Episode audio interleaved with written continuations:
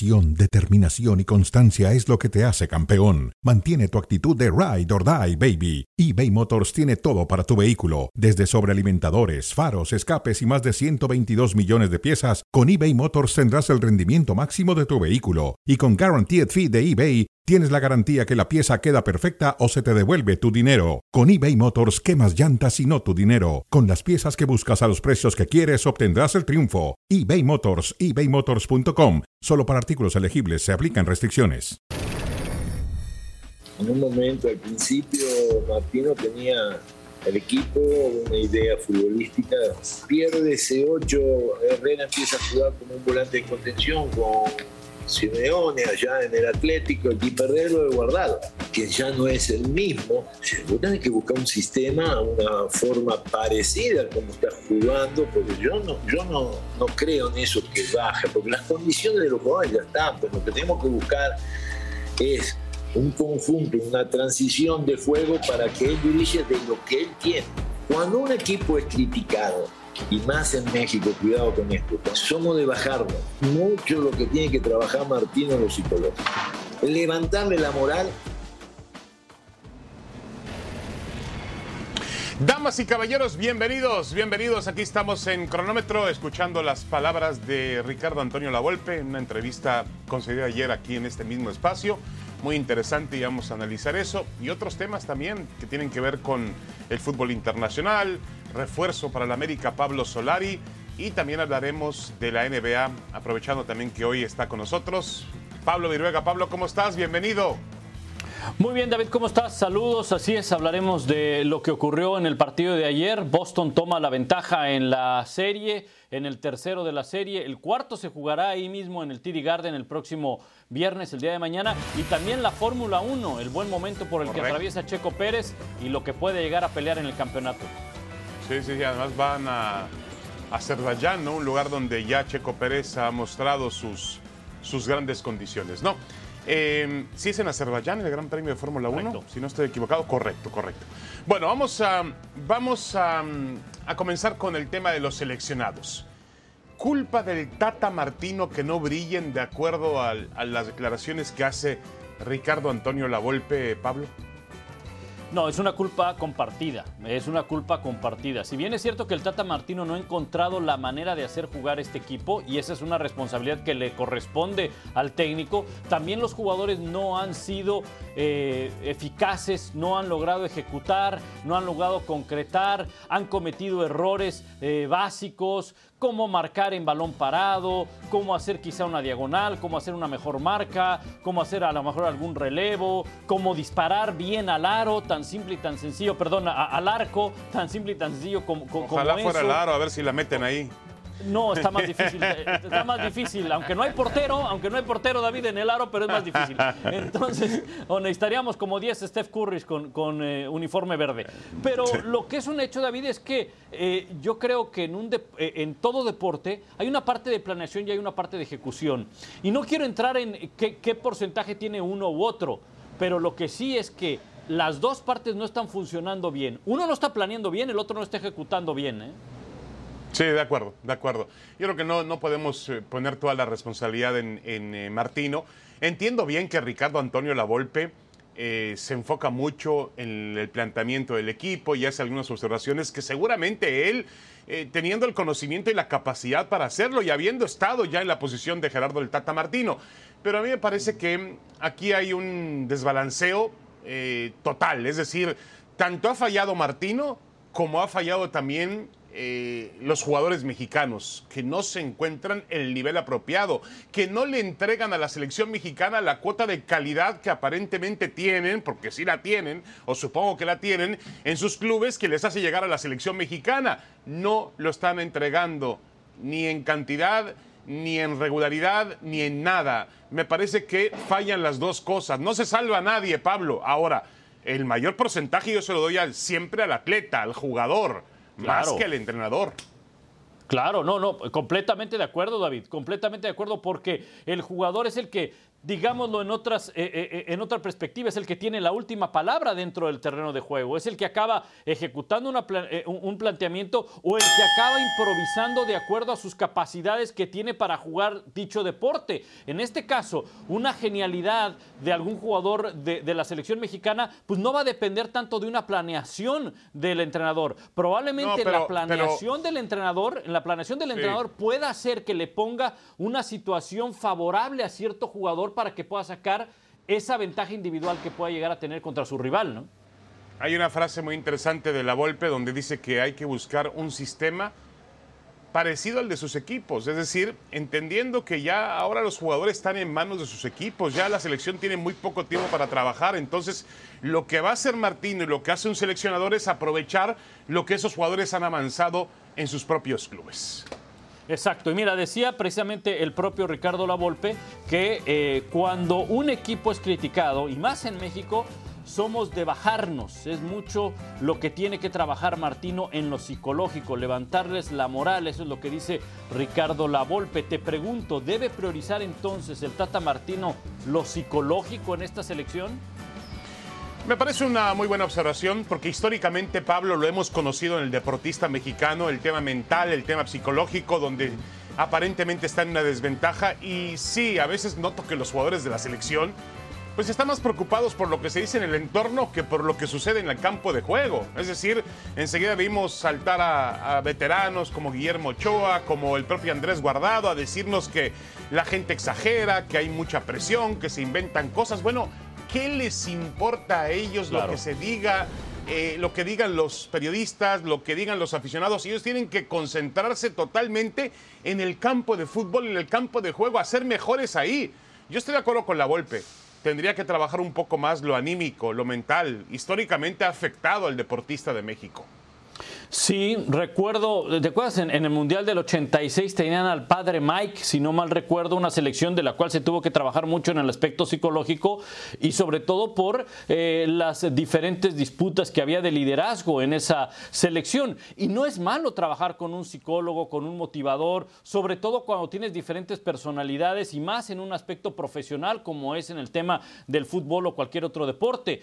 Eh, no creo que sea la prioridad para un equipo. Creo que la prioridad siempre pasará por el tema juego, por el tema estrategia, por el tema funcionamiento dentro del campo. Sí tiene una responsabilidad, un porcentaje importante lo psicológico, lo motivacional, lo que te pueda llegar a eh, unir como grupo, pero no es la prioridad eso. ¿eh? Pues, es decir, por, ponerles un psicólogo van a empezar a ganar. No, ¿eh? no, no, no, no, no. Pero yo creo que aquí podemos dirigir las palabras de la Volpe hacia otro en otro sentido, que faltan jugadores de personalidad en el fútbol mexicano. Perdóname, pero tú viste cómo tuvo que arrancar Martino el domingo en Chicago contra Ecuador, con Ochoa, con Moreno, con Guardado y con Herrera. Es decir, en ese cambio generacional, el fútbol mexicano no tiene líderes como en antaño. Tú veías una selección mexicana en antaño, tenía a Cuauhtémoc, tenía a Sague, tenía a Ricardo Peláez, tenía a Luis García, tenía a Luis Hernández tenía Carlos Hermosillo. De acuerdo. Había jugadores de mucho peso y, yo me estoy yendo con los más famosos de medio campo hacia el frente. También hacia atrás había jugadores realmente con mucha capacidad protagónica en el tema mental. Hoy. Claudio Suárez, uno de ellos. Claudio Suárez también, por supuesto. No, te da esta impresión. A ver, no te da esta impresión.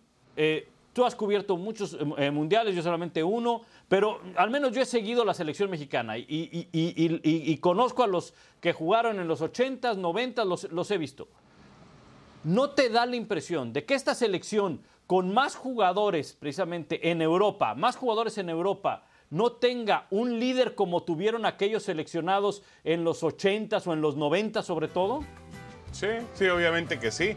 Uno pensaría que el, fútbol, el futbolista mexicano ha avanzado que ha alcanzado otros niveles en el fútbol europeo, pero vemos que no, eh, una cosa es lo que pensamos, una cosa es en el papel y otra cosa lo que ocurre en la cancha de juego. Estoy completamente de acuerdo contigo, hemos retrocedido en ese sentido.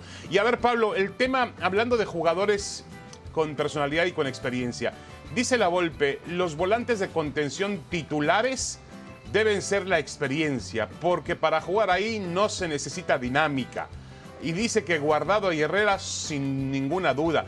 Aquí la Volpe, eh, de alguna manera, pues pone de lado a Edson Álvarez, que ha sido uno de los futbolistas mexicanos, vamos a llamarle de mayor constancia, de mayor éxito con el Ajax de Holanda en el fútbol europeo. ¿Tú crees que así tienen que ser? ¿Tienen que ser jugadores de experiencia?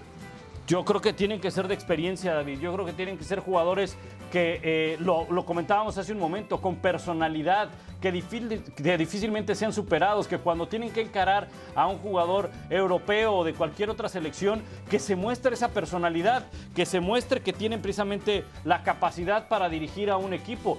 Y en esta selección, a los hombres más experimentados y con esa personalidad, pues sí, pasa por, por eh, Herrera, pasa por el propio eh, Andrés Guardado. ¿no? Entonces yo, yo sí sería quizá de esa idea, Sí, mira, eh, ahora Martino, Martino generalmente utiliza un solo medio de contención. Ahora cambió para el partido con Ecuador, sacó a Edson Álvarez de la cancha y puso a Herrera, lo cual le dio mucho más salida al conjunto mexicano, porque Herrera pues hacía una especie de, de plataforma de salida para México con, con pases muy acertados, con, con, pases también largos. Vamos, le daba una idea y una tranquilidad con el balón en los pies al conjunto mexicano. Y yo también creo que esa es una posibilidad. Y bueno, tendrá que encontrarle a Martín un espacio en el equipo a Edson Álvarez. No sé si lo puede habilitar a lo mejor como defensa central, una posición que no desconoce el jugador del Ajax. Pero yo creo que Edson Álvarez no te sobra. Ahora sí creo que la Volpe ha enviado un mensaje claro y directo de que Héctor Herrera puede jugar en esa posición y debe jugar en esa posición. Ya no tiene Héctor Herrera las piernas, las reacciones que se necesitan para jugar más adelante en el campo e ir y meterse al área o hacer un disparo a gol. Es mejor tenerlo atrás dándote, insisto, esa salida que tanto necesita el conjunto mexicano en ocasiones es mejor apostar por la experiencia y sacrificar algún tipo de cosas, ¿no? Y en el caso de Herrera y en el caso de Guardado creo que es eso. Tienes jugadores de experiencia. A veces no necesitas ser el más rápido para, para poder ser el titular, pero sí con, con, esa experiencia puedes cubrir varias cosas que a lo mejor la edad ya no te, ya no te permite, ¿no? Correcto. Bueno, ¿te parece bien si escuchamos a Alan Mozo, la flamante adquisición de las Chivas Rayadas del Guadalajara? Eh, y Chivas creo que representa a, México. La verdad es que eh, es algo impresionante tener tanta afición en, este equipo, corresponderla, sabemos la responsabilidad que hay y bueno, creo que Chivas siempre tiene que estar peleando en lo más alto y me acuerdo mucho que cuando estaba chiquito, no sé, no sé quién, quién habrá dicho que si Chivas anda bien, la selección anda bien. Entonces creo que imagínate lo importante y lo que impacta este equipo en el fútbol nacional. Bueno, el pobre mozo no sabe cómo llegar a la selección mexicana y dice, ahora a través de Chivas, a ver si puedo llamar la atención del Tata Martino o de alguien más. Eh, ¿Realmente la crisis de Chivas afecta a la selección mexicana? ¿Es un termómetro directo, Pablo? Yo creo que ya no, David. Yo creo que ya no. Si bien es cierto que ahí tienes mexicanos, ¿verdad? Pero nunca será porque eh, yo recuerdo bien esas palabras que dice eh, Mozo, ¿no? De que si, si las Chivas andan bien, la selección mexicana. En algún momento sí cuando no tenías jugadores en Europa, en algún momento cuando no tenías la oportunidad de sacar jugadores o de que otras plantillas tuvieran jugadores de alto nivel o de alto, sí, de, alto nivel, eh, específicamente Tigres, Monterrey, a pesar de que hay muchos eh, extranjeros. Pero yo creo que no, David. Yo creo que quizá en su momento, quizá en el pasado sí, porque tienes ahí a 22 o al menos 11 titulares que los podrías llamar a la selección. Pero no por el hecho de que Chivas ande bien, vas a poner a esos 11 a jugar en la selección mexicana y van a jugar bien, ¿eh? No, de acuerdo, de acuerdo contigo, pero, pero a ver, si de alguna manera Chivas puede, eh, el, indicativo de que Chivas está en crisis, Pablo, es una señal inequívoca de que el futbolista mexicano pues surge poco en esta Liga MX, no se le dan muchas oportunidades, el universo de Chivas es muy reducido, ahora mismo está pensando en una repatriación en el caso de Orbelín Pineda. Sí, sí es un indicativo, yo estoy de acuerdo que no es tan definitivo como antes. Vamos, yo le diría a Mozo que dejó a Pumas que hubo un momento donde, como estaba Pumas, estaba la selección mexicana, porque Pumas sí tenía una injerencia directa en la selección mexicana con aquel ingeniero Aguilar Álvarez que en paz descanse, con Bora Milutinovich, con, con Mejía Barón, con Tuca Ferretti, todo lo que Pumas realmente em, lograba para la selección y se adueñaba de la selección. Pero lo de Chivas para mí se me parece un termómetro, eh, Pablo, de que en el fútbol mexicano no se trabaja bien con el futbolista mexicano o no se le dan las oportunidades. Es parte, es parte y de acuerdo contigo, David, porque eh, quizá esta crisis que vive la selección de jugadores es quizá la misma crisis que vive la liga de falta de talento nacional y esto de manera directa le afecta al Guadalajara. No pueden salir jugadores, no hay jugadores. ¿Por qué? Pues porque llegan más extranjeros, porque hay más oportunidad, porque a lo mejor le conviene el negocio al técnico, al, al, directivo, al promotor, el traer a un extranjero que, que sacar a un joven o a un nacional. Y eso definitivamente le va a afectar directo a las Chivas. De acuerdo. Bueno, ¿te parece bien, Pablo? Vamos a hacer la primera pausa en cronómetro. Pero no se vayan, vamos a regresar con temas interesantes. Va a estar Moisés Llorens con nosotros para hablar del Barcelona, para hablar de temas del fútbol internacional. Así que ya volvemos. Imágenes de hace siete años. Recuerdo haber tenido la oportunidad de ir con ESPN. Estaba con sí, con Ciro Procuna, en aquel estadio olímpico de Berlín cuando el Barcelona se coronó. Por última vez venciendo a la Juventus. Todavía me acuerdo que me quedé en el césped con, estaba con José Ramón al final del partido y apareció Bartomeu para darnos una entrevista y al fondo se veía un muy sonriente Gerard Piqué con Shakira y los niños también festejando el título. Bueno, todo eso ya desapareció. Pero nosotros vamos a abocarnos, Pablo, justamente a lo que nos toca, fútbol, y hablemos del Barcelona, no de lo otro. Este, yo sé que Moisés se muere por hablar del otro, estoy seguro que se muere por hablar del otro. Moisés Llorens, ¿cómo estás? Un abrazo, saludos, bienvenido. Muchas gracias, encantado, feliz de estar con vosotros. Buenas noches desde Castelldefels. Y bueno, vamos a meter el bisturí, vamos a intentarle sacar algo de sentido a este desaguisado que vive el Barça desde el 2015 en Europa. Así es, Moisés, te saludo con mucho gusto. Bueno, a ver, directo. 2015, ya es un rato que no ha ganado la Champions el Barcelona. No, Pablo, ¿y cuántas ha ganado el Madrid en ese tiempo, Pablo? Era lo que te iba a decir. Tres de manera consecutiva después de que ganó el Barça y la más reciente que acaba de ganar el Real Madrid. Los fichajes más caros desde el 2015, lo que ha hecho el Barcelona, ahí lo tenemos en pantalla. ¿Por qué no han funcionado, Moisés? ¿Por qué no ha vuelto esa época dorada para el Barcelona? Bueno, pues porque el Barça vivió durante un tiempo con jugadores de la cantera y, luego, evidentemente, también con Lionel Messi, criado en la Masía, y aclimató muy bien a Suárez y a Neymar. Neymar se fue en 2017, dos años después de ganar la Champions League. Eh, y el Barça ya el Barça perdió la ilusión en ese momento, perdió la sonrisa, la felicidad. Y ya no es que el Barça no haya ganado ninguna Champions desde entonces, sino que el Barça ha ido acumulando fracaso tras fracaso. 2016, Roma. 2017, eh, pese a la remontada ante, el país Saint Germain, acaba, acaba cayendo eh, frente a la Juventus de Turín. 2018, eh, Liverpool. Es decir, año tras año el Barça se ha ido estampando. Es verdad que en el campeonato doméstico, en la Liga, ha cumplido o cumplía muy bien, pero en Europa, por mucho que invirtiese Bartomeu y luego ha tratado de invertir también Joan Laporta, los resultados han sido nefastos, han sido algo ridículo.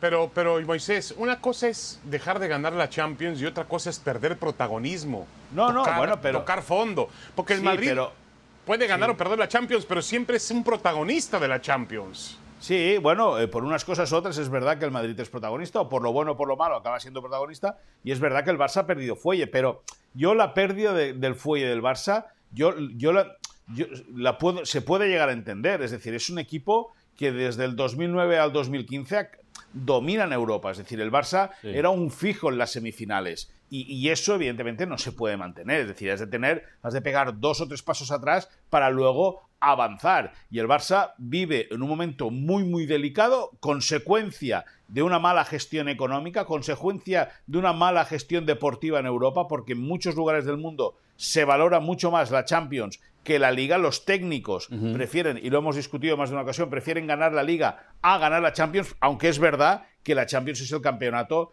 que más glamour da a cualquier aficionado y a cualquier equipo.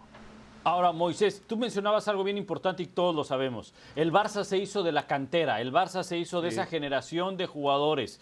Es el paso a seguir. El tema, el tema con esto es que eso es un, es un trabajo a largo plazo Y yo no sé si el Barça le alcance para a largo plazo o necesite algo a corto plazo. Y el corto plazo son con fichajes grandes que a veces, o bueno, hemos visto, no funcionan o no le han funcionado.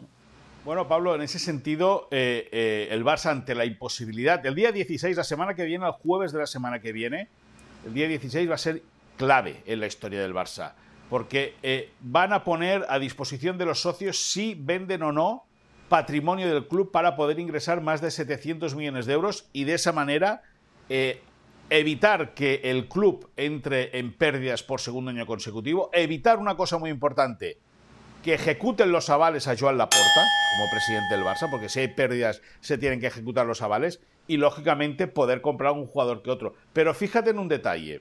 Araujo, Pedri, eh, Gaby, Nico, eh, son todos Ansu Fati, son gente muy joven, Pedri no criado en la cantera del Barça, pero sí que es gente muy joven, que es o deben ser los pilares del futuro del Barça, a acabar de trufar con algún futbolista que venga de fuera. Pero la base del futuro del Barça va a ser de nuevo la Masía. No hemos mencionado ni una sola ocasión, ni una sola vez al gran gestor, al gran hombre que en el campo de juego llevó al Barça a otra dimensión, que es Lionel Messi. Y creo que el Barça no se preparó adecuadamente para el final de la era de Messi. Que además lo venía viendo, lo veía viendo, se veía venir, como dice la canción. Sí, pero es que nadie, es que nadie estaba preparado, nadie lo preparó. Y cierto es que el final de Messi a priori estaba hecho con Messi jugando en el Barça. El final de Messi tenía un camino que era llegar al Mundial de Qatar con Messi defendiendo la camiseta del Barça y después del Mundial de Qatar, chao. Y esa transición, ese camino se tenía que hacer con él. Lo que pasa es que Joan Laporta al final lo engañó a él y a su papá. Hubo una gran, una gran disputa, una gran eh, pelea en aquella reunión de principios del mes de agosto de hace un par de años y ahí se acabó de romper todo. Y, no nos dimos cuenta y, la transición de Messi no solo desapareció la transición de Messi, sino que desapareció hasta el Lionel Messi. De acuerdo. Muy bien. Hablemos de, Diego Laines. Eh, Moisés cumple años, una muy buena edad para despegar en su carrera. Cumple 23 años Diego Laines. Está en esta edad eh, perfecta para poder despegar en, su carrera en Europa? Sí, pero sí, evidentemente tiene una, una, una, edad perfecta y una experiencia ya de haber estado dos temporadas y media en el Betis como para poder relanzar. Vamos a ver qué pasa con las opciones que puede tener para jugar en el Celta de Vigo. Si sale cedido o no, porque el Betis quiere fichar a Denis Suárez, al, al futbolista del Celta, y hay la opción de que varios jugadores del Betis salgan cedidos al equipo gallego y ahí Lainez puede tener entrada con, pero, con Caudet, con el técnico argentino. Ya no ha jugado con Pellegrini para nada. Viene con la selección mexicana y no le da ni un solo minuto el Tata Martino ni contra Nigeria, ni contra Uruguay, ni contra Ecuador. Tiene 23 años. O sea, que, eh, lo que necesita ese chico es jugar al fútbol. Sí, pero, pero, pero, David, David, tú me has preguntado, me habéis preguntado si está en la edad para, para arrancar. Yo te digo que sí. Ahora, ¿está en el lugar para arrancar? Esa es otra historia. Esa es otra película. Esa es otra ¿Debería estar en otro lado? Pues, ah, pues a lo mejor para agarrar confianza y tratar de probarlo más adelante. Yo sí que creo que es un jugador con calidad como para que ya regrese a la zona de confort de México y de ahí no se mueva. Es decir, creo que es un chico que ha sido valiente, de muy joven dejó su casa, su equipo, el América, y voló a Europa. Y es verdad que le está costando mucho. Yo creo que calidad tiene como para poder encontrar hueco en algún club eh, europeo y, español y poder desarrollar su carrera. La edad es perfecta. Ahora, el sitio y la confianza, esa es otra historia.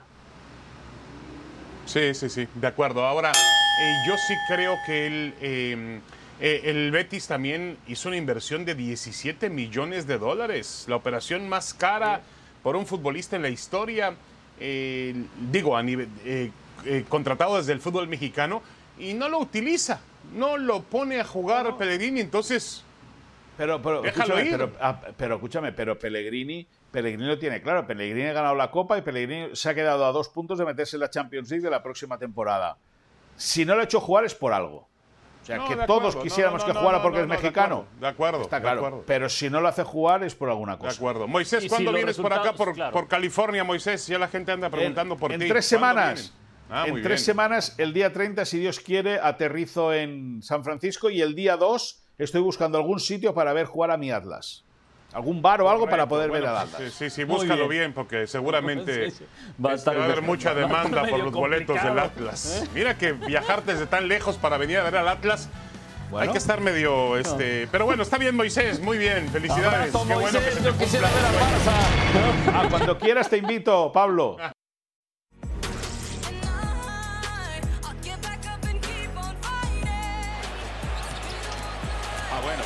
el espectáculo de Taylor.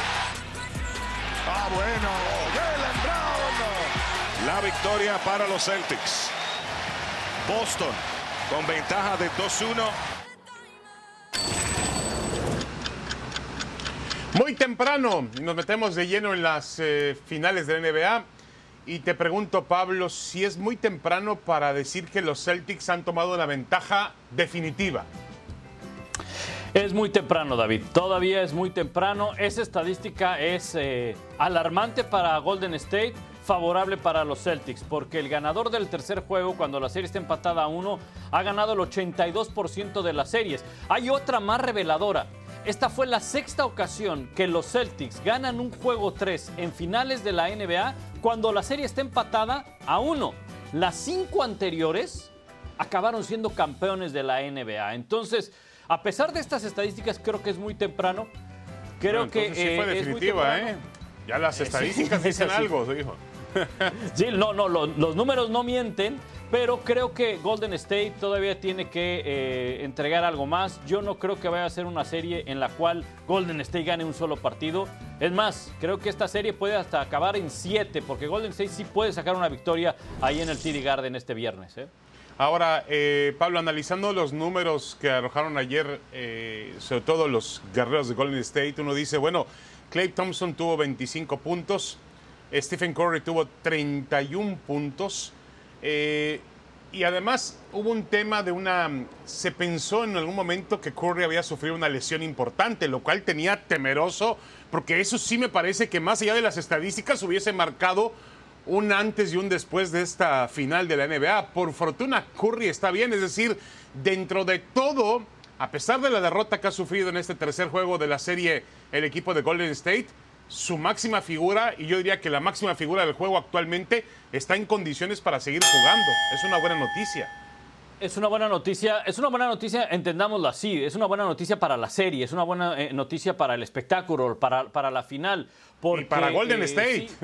y para Golden State, por supuesto, también. Digo, eh, mando eso por delante, David, porque no vaya, no vaya a faltar aquel que diga que le, vamos a Golden State, ¿verdad? Y estamos más preocupados por eso que por otro. Yo creo que eh, sí, es una muy buena noticia. Y daba los números de Golden State, de Curry y de Thompson. La defensa de los Celtics fue clave. El tema es que no aportaron otros jugadores. Entonces, por mucho que anote 31 Curry, 25 Thompson, necesitan de otros jugadores y no lo hicieron el equipo de los eh, Warriors. De acuerdo, el que sí aportó fue Jason Tatum, que tuvo 26 eh, puntos, 6 rebotes, 9 asistencias, jugó más de 40 minutos. Realmente fue ayer un jugador fundamental en el triunfo del equipo de los Celtics. ¿Lo ves como el máximo candidato a ganar el trofeo al más valioso, el famoso trofeo Bill Russell? Dio un paso bien importante y tiene además la ventaja de que es el líder del equipo, es el hombre que anota los puntos. Sin embargo, sus dos primeros juegos en esta serie no fueron del todos buenos. Quizá el primero tuvo una estadística escondida que hay que darle el valor, que son las asistencias. Asistió muy bien, pero en cuanto a puntos no estuvo tirando bien. De hecho, ha tirado, o en los dos primeros juegos, tiró por abajo del 30% dentro del aro, es decir, dentro de la línea de los tres puntos. Eh, eh, ese porcentaje con el que terminó Jason Tatum, David, fue el segundo peor en la historia de la NBA en un juego de, de finales. 28% efectividad en los dos primeros juegos. Se recuperó para el tercero. Si logra mantener el ritmo, creo que puede llegar a ser el MVP de las finales en caso de que Boston gane. Otro que creo que puede ser tomado en cuenta, aunque difícilmente se lo darán, es Marcus Smart. Este hombre que tiene el cabello pintado de verde, porque hace una labor defensiva formidable. ¿Por qué dudo que se lo den? Porque difícilmente voltean a ver a los defensivos, difícilmente voltean a ver esa labor sucia que hace el defensivo de, frenar, de nulificar al contrario. Se, van más por las canastas, por los tiros, pero lo que ha hecho Marcus Smart a lo largo de estos tres partidos ha sido sobresaliente. ¿eh? Sí, de acuerdo, de acuerdo. Ahora yo creo que sí, la conversación está en, Jason Tatum, está en, en eh, obviamente Steph Curry. Y, y, el partido de ayer, para muchas personas, le dio una ventaja al jugador de los Celtics sobre el jugador de Golden State. Obviamente, eh, Pablo, a mí me parece que estamos en la NBA, podemos eh, de alguna manera colocar eh, duelos individuales, podemos colocar duelos de, de duplas, de parejas, pero la realidad es que se enfrentan equipo contra equipo, sistema contra sistema. Y, y, todo tiene que ver con quien ataque mejor y defienda mejor, quien tenga el mejor balance. Hasta ahora ha sido Celtics de Boston, indudablemente. De acuerdo. Y partido a partido hay ajustes. El partido, por cierto, el juego número 4 es este viernes. Y regresamos con Talavera y más de la selección y Fórmula 1. ¿eh? Perfecto, nos quedamos aquí entonces. Bien, de vuelta aquí a cronómetro y ponemos en la mira precisamente al portero mexicano Alfredo Talavera. Deja a los Pumas, David. Ahora será el guardameta del conjunto de Ciudad Juárez y te pregunto, ¿arriesga la Copa del Mundo, arriesga su boleto, su lugar en la Copa del Mundo al hacer este cambio, al ir a Ciudad Juárez, un equipo que pues está lejos de los protagonistas, lejos de los grandes en, el, en el fútbol mexicano? No, yo la verdad creo que no. Este no arriesga nada. Me parece a mí que ya esa posición está definida en Tata Martino y que va a ser el número uno Guillermo Ochoa, el número dos Talavera y él está viendo a ver quién lleva como número tres y me parece que va a llevar un portero novato como Carlos Acevedo para o inexperto para darle pues rumbo a la portería mexicana hacia el futuro. Pero a ver, la verdad es que no lo veo, no, no veo que desaparezca tanto. Eh, el nivel en la Liga MX suele ser muy parejo, no hay una gran distancia como en el fútbol europeo entre un equipo y otro. Tú sales de Liverpool para jugar el, no sé, en el, ¿en qué equipo te gusta? En el Nottingham Forest, pues sí pierdes la, la condición, ¿no? Este, a lo mejor mediática. Pero en México no es tanto, no se nota tanto así, Pablo. Ya los, los papeles están muy establecidos, ¿no? Ahora, un equipo de Ciudad Juárez que terminó en los últimos lugares, pues me imagino que tendrá actividad talavera, ¿no? O sea, claro, no le estoy claro. diciendo Además, que los van a golear, punto. pero, Buen pero, punto, lo van a atacar pero más. quizá sí. También por eso va a estar más activo, ¿no? Van a necesitar de un muy buen portero y eso le podría venir bien para No, que y- llegue en buen ritmo a la Copa del Mundo. Un portero, para lucirse un portero lo que necesita son oportunidades. Y seguramente el equipo de Ciudad Juárez, que fue uno de los peores en temas defensivos, fue realmente el peor equipo del fútbol mexicano con Ricardo del Tuca Ferretti al frente, pues ahí va a tener oportunidad, como tú bien lo dices, de lucirse eh, Talavera. Exactamente. Bueno, se dieron a conocer los planteles, el plantel precisamente para el juego ante la MLS. Estos son los primeros convocados de la Liga MX. Camilo Vargas, ahí está Barbosa, Rocha, Mena, en fin, los jugadores que estarán disputando este eh, partido. ¿Con este plantel es suficiente para vencer a la MLS, David? Pues yo entiendo, eh, Pablo, que este es un espectáculo. Los Juegos de Estrellas son para eso. Ah, Yo creo que México, obviamente la Liga MX tiene futbolistas de calidad. Tú acabas de mencionar algunos. Eh, faltarán que se incorporen otros. Pero mm, también hay que entender, muchas veces en algunos otros deportes hemos, hemos visto que el Juego de las Estrellas es un- una cuestión más mediática que deportiva. Porque es un espectáculo, eso es. Y no, no podemos... A ver, el Juego de las Estrellas, con todo respeto, no va a definir qué liga es mejor, Pablo. No Claro, está en juego acuerdo. eso. Sí, yo, yo creo que, a ver, yo creo que más bien es un tema de morbo y más por los aficionados que por los jugadores, por enfrentar dos ligas. y quizá sí. esa rivalidad sea más entre los eh, aficionados que en los propios jugadores. Los jugadores se sienten halagados, se sienten honrados de ir precisamente a este, este tipo de, de- de juegos, pero lo ven así, como partido amistoso. No van a defender el prestigio de la liga, no van a defender el prestigio de la MLS, ni mucho menos. O sea, ellos se van a, de- van a defender sus carreras y van a cuidar sus carreras en otros escenarios, en una final de sus respectivas ligas, en otro tipo de partidos. Entonces eso hay que entenderlo. Este tipo de, de- encuentros son amistosos, sirven para recaudar dinero, para hacer buenas causas en algunos de ellos y nada más, David. No, para hacer un gran espectáculo, ¿de acuerdo? Como, como generalmente son los Juegos de Estrellas en diferentes eh, deportes, pero no, no le demos el papel o el protagonismo que no tienen de ninguna manera. Exactamente. Oye, pausa y regresamos con la Fórmula Correcto, el checo en Azerbaiyán, en el circuito de Bakú. Fórmula 1. La temporada llega a Azerbaiyán, a Bakú, donde el mexicano Sergio Checo Pérez intentará ganar, convertirse en el primer piloto que gana este gran premio por dos años consecutivos. Javier Trejo Garay, ¿cómo estás, Javier? Bienvenido. Un abrazo, saludos. Igualmente, David, ¿cómo estás? Muy buenas tardes. Hola, Pablo, un gusto acompañarles como siempre. Aquí estoy ya listo.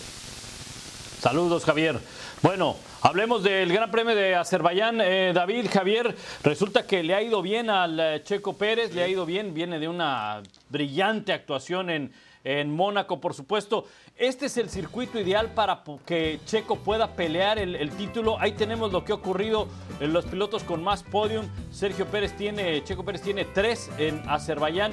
Esta es una gran oportunidad para que se despegue, para que despunte y empiece a pelear por el título de campeonato de pilotos, eh, Javier.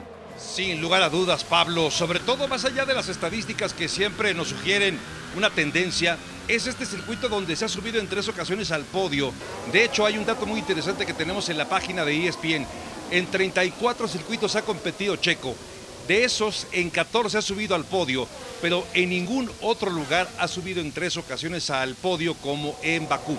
Además, es un circuito rápido, ideal para las prestaciones del mejor motor en la pista, que es aparentemente el de Red Bull. Digo aparentemente porque hay otras consideraciones, no solamente la potencia del motor, sino también, desde luego, el chasis. Y parece que en este caso Ferrari tiene cierta ventaja, pero hoy Hoy revisando lo que está pasando y sobre todo ese nivel de confianza con el que llega Checo me parece ideal. Es una recta muy larga, 2.2 kilómetros, donde las velocidades van a estar cerca de los 360 kilómetros por hora. Es ideal para Red Bull y por consiguiente muy bueno también para Checo, Pablo.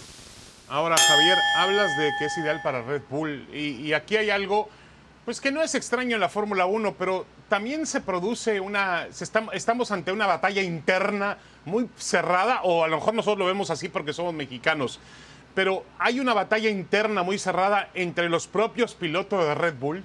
Me parece que se está cerrando y está bien que le hagas esa observación, eh, David, porque me parece que sí la hay.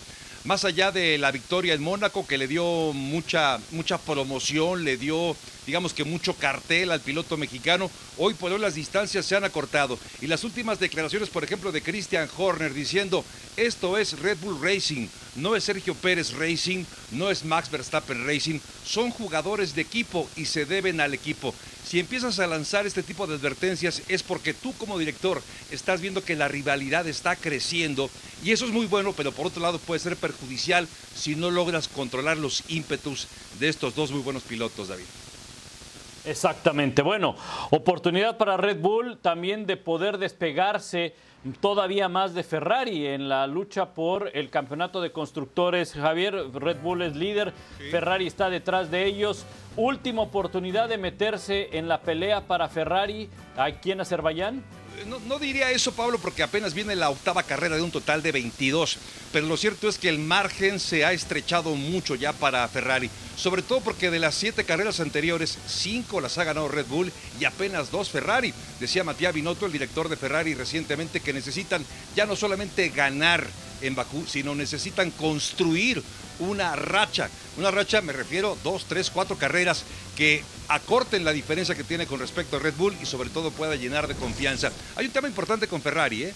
Tiene talento, tiene un buen eh, auto, sin embargo ha habido desde mala suerte, malas decisiones, lo de Charles Leclerc en Imola equivocándose, también equivocándose en la estrategia, un abandono de Charles Leclerc, es decir, esas cosas tiene que mejorar Ferrari si quiere estrechar todavía más la diferencia que tiene con respecto a Red Bull, que sigue siendo el líder tanto en las escuderías como en pilotos. Ahora Javier, yo no quito el dedo del renglón y te quiero preguntar, mientras vemos... Eh la transmisión que tendremos en ESPN Deportes a partir de las 7 de la mañana, tiempo del este, el domingo, desde Bakú, en Azerbaiyán. Eh, ¿qué, ¿Qué va a estar más emotivo? ¿El duelo entre Checo Pérez y Verstappen o el duelo entre Red Bull y Ferrari? Es una magnífica pregunta. Yo quisiera pensar que sigue siendo Ferrari contra Red Bull, sobre todo porque Charles Leclerc viene con el deseo, el hambre, las ganas de revertir lo que ha pasado en las dos últimas carreras, un abandono y una mala decisión, y Carlos Sainz que necesita confirmar que es el piloto que necesitaba también eh, Ferrari para poder acompañar a Charles Leclerc. Creo que ahí seguirá estando en este momento, digamos que el reflector, el duelo directo entre Red Bull y Ferrari y por supuesto en segundo lugar, evidentemente, ese duelo aparte entre Verstappen y Checo Pérez, mi querido David. Muy bien. Bueno, pues gracias Javier, un abrazo. Abrazo, Abrazo. Javier, saludos. Gracias, abrazo. Bueno, venimos con qué, Pablo, pronósticos del fin de semana. Tenemos cosas interesantes, entre ellas la Fórmula 1, el básquetbol, México-Surinam. Firmado. Es presentado por Target. Lo que valoramos no debe costar más. Pronósticos para el fin de semana. Vamos a firmar de puño y letra nuestras predicciones. ¿Quién se lleva, Pablo, mañana por la noche en Boston el cuarto juego de la serie final de la NBA? La serie se va a empatar, David. Golden. State va a ganar, va a ganar y eh, esto va a tener una repercusión porque va a recuperar la localía Golden State. Así que viajan a San Francisco para el juego 5 empatados. Bueno, yo, a diferencia de Pablo, creo que Boston va a terminar haciendo, eh, generando otra, otra vez hegemonía en esta serie. Lo vi muy bien en el juego de anoche, realmente mentalizado, eh, mucho más balanceado en su básquetbol, atacando, defendiendo. Eh, ya hemos mencionado obviamente el nivel de Tatum. Yo creo que el equipo de Boston pone la serie 3 por 1, ¿eh? 3 por 1. Ya nada Peligroso. más. Uh, peligrosísimo, peligrosísimo. Bueno, Perú, Perú se juega su pase a la Copa del Mundo, consigue su boleto ante Australia, esto en el repechaje, David. Yo voy a estar muy latinoamericano en, en las predicciones, en los repechajes, porque se enfrentan además países latinoamericanos contra países oceánicos, ¿no? Australia y Nueva Zelanda. Pero veo a Perú en la capacidad de ganar su boleto, tiene un buen equipo de fútbol, encabezados por Pedro Aquino, el defensa central de Boca, Zambrano, Yotún, eh, La Padula. Creo que el equipo de Gareca gana el boleto al Mundial. Sí, y tiene, tiene además eh, algo que, eh, pues, difícilmente lo puedas encontrar en, en los equipos australianos, que han ido subiendo su nivel, las selecciones año con año, pero tiene oficio, tiene experiencia la selección de- de Perú, y creo que por eso yo también me quedo con Perú para llegar y avanzar a la Copa del Mundo. Bueno, y el martes juegan Costa Rica contra Nueva Zelanda, también repechaje en Qatar, partido el que lo gane directo al Mundial. ¿A quién, Pablo, ves como ganador de ese boleto? El último boleto disponible. El último boleto disponible. Yo también, fíjate, voy con los ticos. Creo que Costa Rica es un equipo con el cual puede salir adelante ante Nueva Zelanda, que ya ha estado en otras ocasiones en esta fase, pero eh, sí el nivel de Costa Rica es superior al de Nueva Zelanda y físicamente va a ser competitivo, creo yo, pero futbolísticamente Costa Rica Sí, va a tampoco, esperemos a Nueva Zelanda que perdió contra México en aquel repechaje del 2013.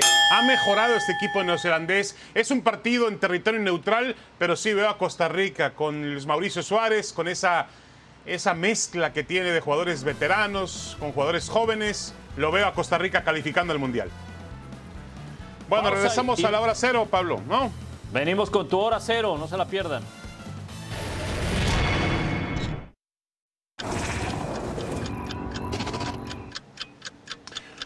Pequeño, un pequeño paso para la mujer y un gran paso para la, yo le dejaría puntos suspensivos.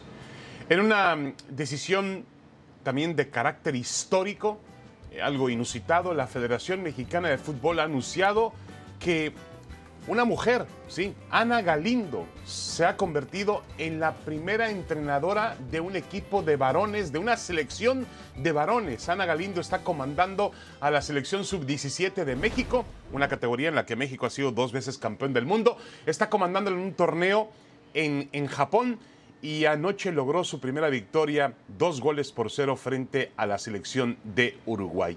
Este exfutbolista profesional que comenzó su carrera como entrenador en el América, eh, siendo auxiliar de Leonardo Cuellar allá en el 2017, pues ha logrado algo que parecía imposible. En México, sobre todo un país como México, donde generalmente la mujer es remitida a, a, un tema machista, un tema discriminatorio, en un país donde tenemos un alto número de feminicidios, en un país donde históricamente la mujer es remitida a labores de la casa, al cuidado de los hijos, y donde también, irónicamente, yo agregaría que los mejores resultados a nivel deportivo internacional las han dado mujeres como Ana Guevara, como Belén Guerrero, Soraya Jiménez, María del Rosario Espinosa, Paola Espinosa, Paola Longoria. Bueno, me parece que este es un pequeño paso para la mujer, pero un gran paso para la historia del fútbol femenil y para la posibilidad de tener una igualdad de género. Una mujer dirigiendo a una selección de varones. ¿Cuántos tabúes, cuántos perjuicios se rompen? Increíble, pero lo estamos viendo. Qué bueno, me da mucho gusto. Qué bueno. Qué bueno, qué bueno. Felicidades, felicidades. Y así debe de ir en, en varios terrenos del deporte, como ha ocurrido también en otras, en otras ligas. Bueno, eh, tiempo extra en Toulon, en el torneo que se celebra en Francia. México perdió ante el equipo local, ante la selección francesa en semifinales. Cayó 4 por 1, David. Correcto. Este equipo que dirige, que dirige Raúl Chabrán. Eh, por eso Chabrán dejó su puesto en la selección sub-17 para que Ana Galindo lo tomara. Ahora México va por el tercer lugar, una estrepitosa caída ante Francia, que es una potencia del mundo y que tiene jugadores jóvenes de alta, alta capacidad. Bueno, y España, Pablo, gana en la Nation League, en la UEFA Nation League. Sí, gana 1-0 ante Suiza con gol de Pablo Sarabia. Así de esta manera España tiene eh, victoria en los partidos de ida. Falta obviamente el de regreso. Esto dentro del grupo 2 de la liga en la, eh, Nation, en la Nation League. Y también Portugal. Portugal ganó a República Checa, David, 2 a 0 en el mismo torneo. Correcto, es líder de grupo la selección portuguesa. Canceló eh, y Guedes marcaron para el equipo lusitano. Jugó Cristiano Ronaldo, fue amonestado al minuto 52, pero los portugueses siguen mostrando un gran nivel de cara al Campeonato Mundial de Fútbol.